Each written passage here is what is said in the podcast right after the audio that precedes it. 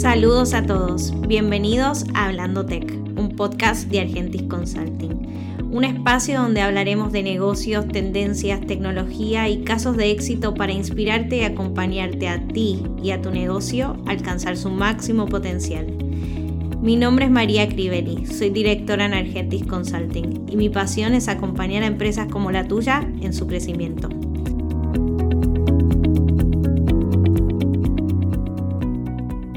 Bienvenidos a todos a nuestro séptimo episodio de Hablando Tech. Hoy vamos a estar hablando sobre un tema clave que es la automatización de almacenes, clave no solo para las empresas, sino también para todo lo que es el abastecimiento de la compañía y el cumplimiento con la demanda.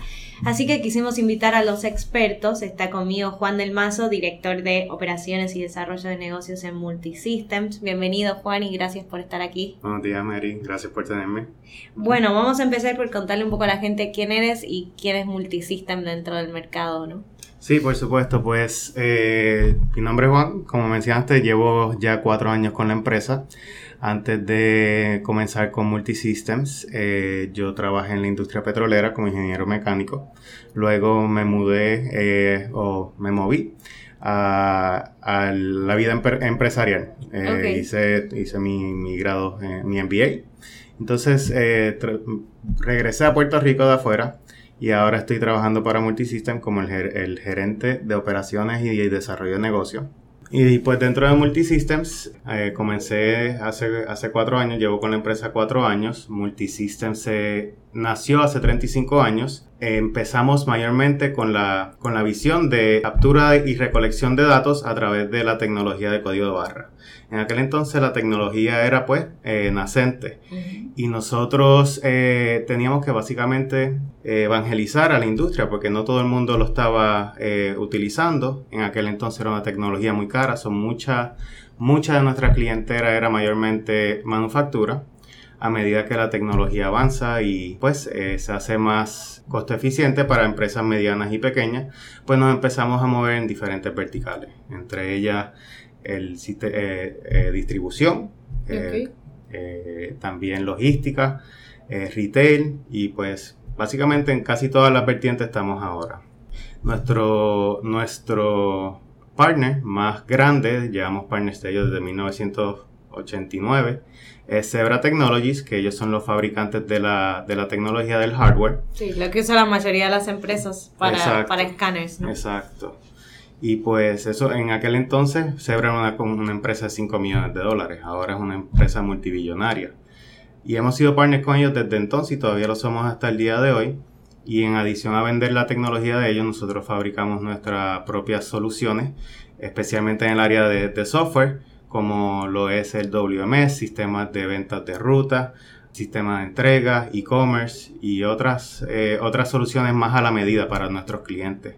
Y mayormente conectados con soluciones como la de ustedes, como SAP, al ERP, para hacer la sincronización de datos, pues, eh, seamless, como le decimos. Sí, exacto. Nosotros tenemos muchos clientes con ustedes donde, digamos, eh, nos ayudamos el uno al otro a cumplir con las necesidades de cada industria en particular. Tenemos en almacén y tenemos en, lo que es ventas, que está súper atemporado a la realidad del Caribe, no solo de Puerto Rico. Correcto, correcto. En Puerto Rico y en República Dominicana también. Y a mí me encanta de ustedes que todo lo pueden conseguir ahí, desde etiquetas, papeles, para las impresoras eh, los escáneres, la garantía de los escáneres, que mucha gente cree que es más fácil comprarlo por Amazon, pero el servicio no es el mismo, ¿no? Correcto, nosotros somos un one-stop shop, como le decimos. Nos, lo ayudamos a nuestros clientes con la compra del equipo, con la consultoría de, las, de la solución, del objetivo que quieren eh, eh, lograr.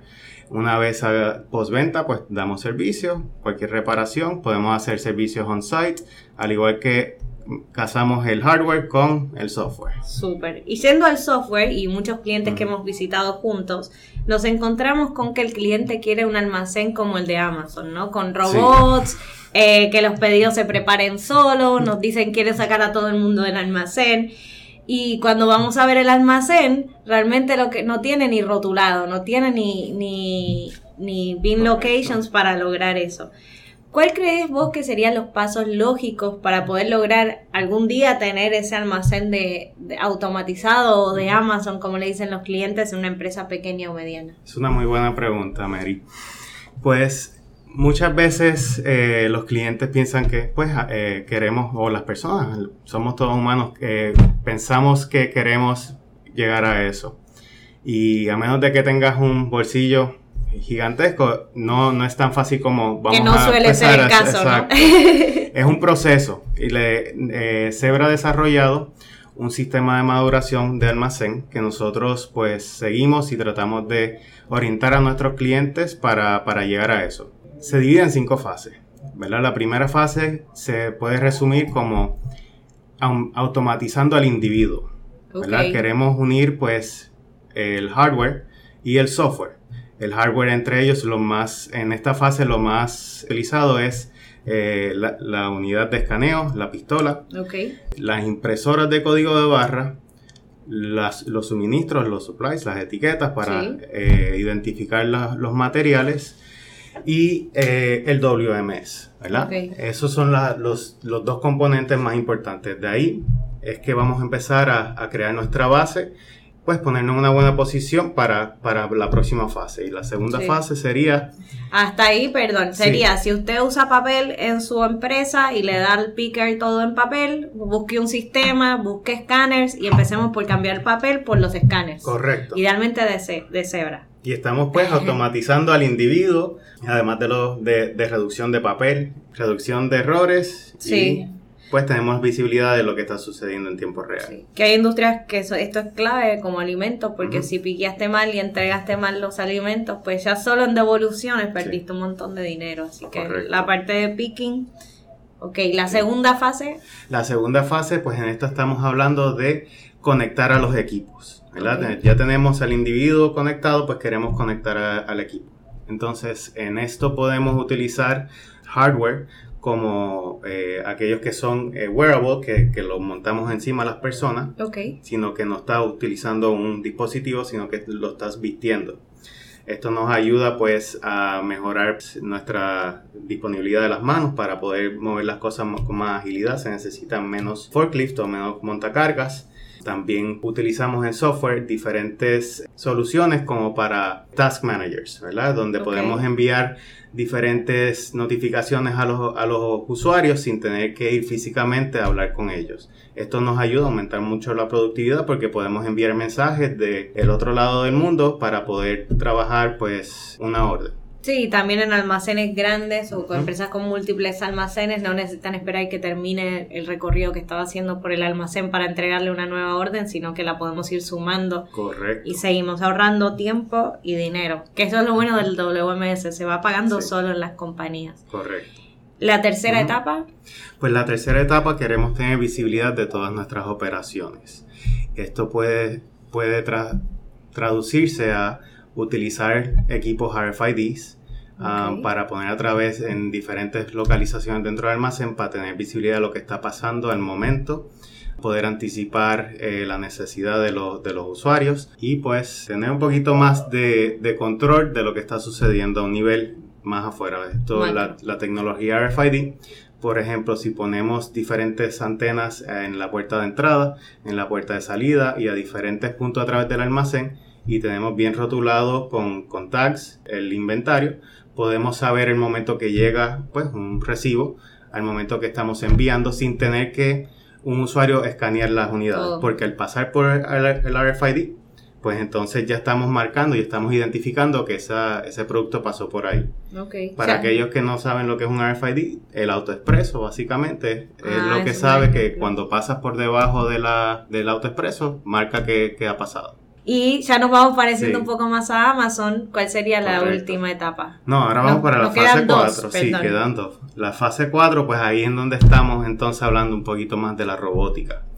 Queremos anticipar la necesidad de, del usuario, ¿verdad? Porque todos hemos estado hablando de, de las diferentes fases, pero las diferentes fases nunca es para eliminar al trabajador, sino es para aumentar su capacidad. Ah, algunas cosas, pues, alguna, alguna de las consecuencias es, reducción de, fuerza laboral, pero realmente lo que estamos es empoderando al, trabajador. La idea es que pueda hacer algo que traiga más valor a la compañía. Correcto, correcto. Y pues como hemos ya automatizado al usuario, al equipo, estamos teniendo mayor visibilidad de puntos claves. Ahora queremos anticipar la necesidad de nuestro eh, trabajador. Y pues lo hacemos a través del uso de RTLS, que es Real Time Locationing System. Podemos poner eh, esa solución en, por ejemplo, los montacargas, los camiones, para saber al momento dónde está un montacarga. Digamos que yo, eh, como, trabajador, necesito saber eh, al momento, pues puedo buscar en, en nuestro sistema, ir al pasillo 5, recogerlo y entonces utilizarlo.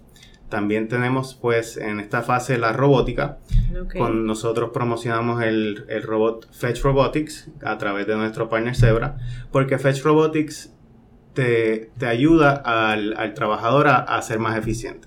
Por ejemplo, Fetch Robotics te persigue a través de todo el almacén. A medida que estás llenando la paleta para el envío, ya reconoce que esa paleta se está llenando y está llegando a su capacidad.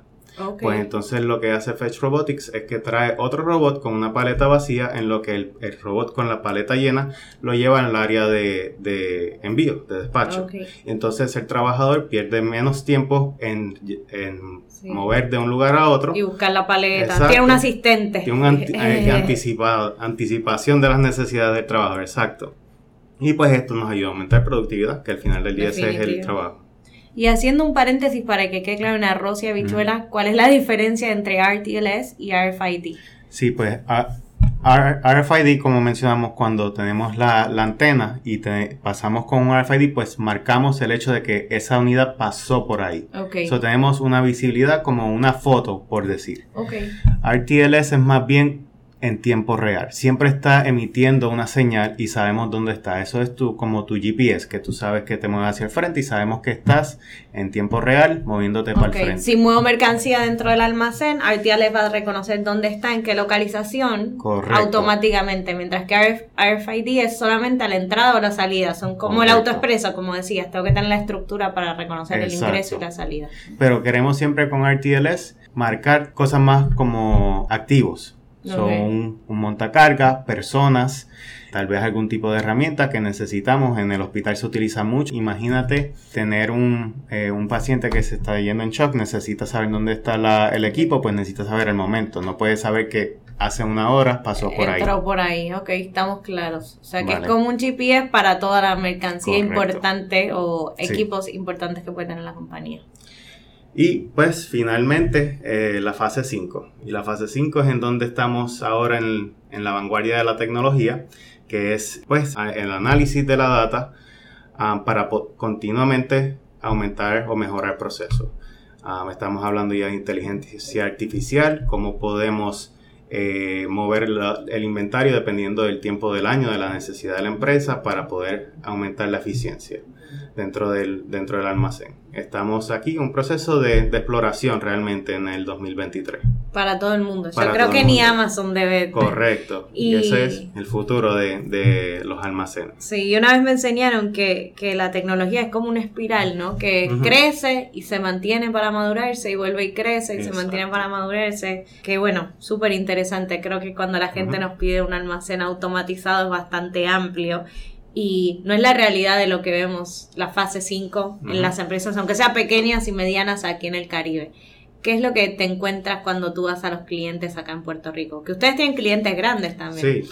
Ah, bueno, es interesante que...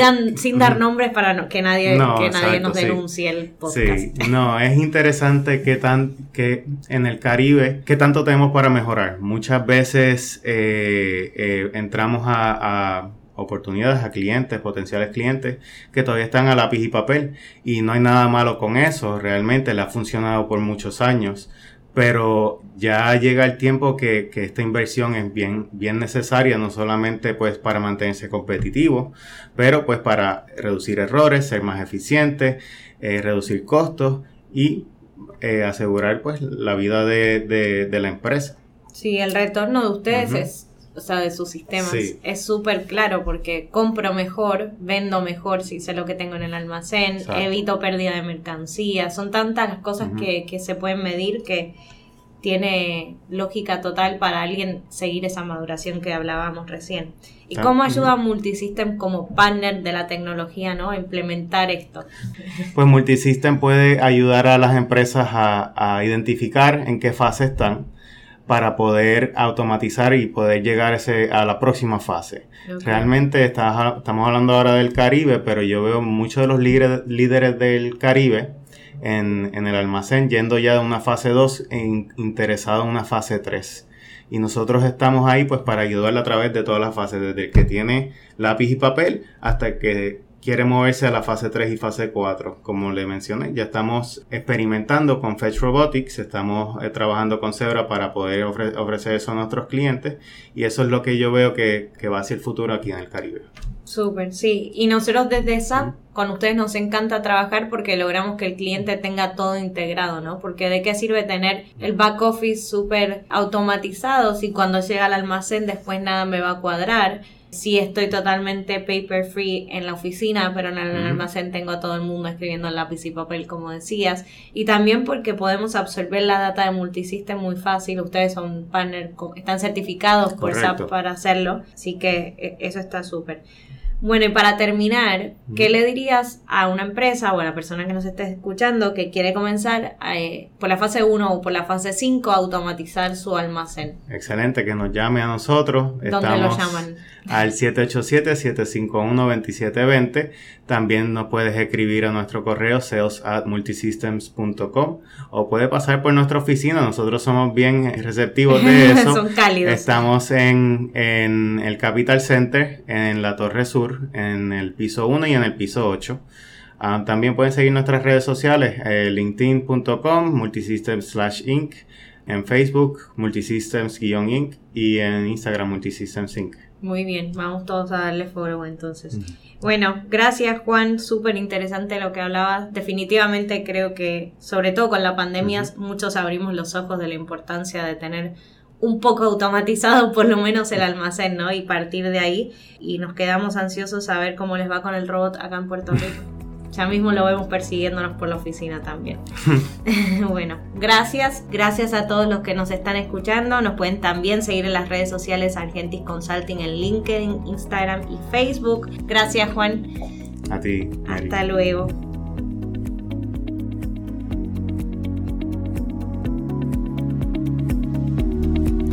Terminar, quiero agradecer al equipo detrás del micrófono que hace posible que este podcast mensualmente llegue a ustedes. Inés Ríos Aricea en la producción ejecutiva y Gabriel Fuentes en sonido y edición.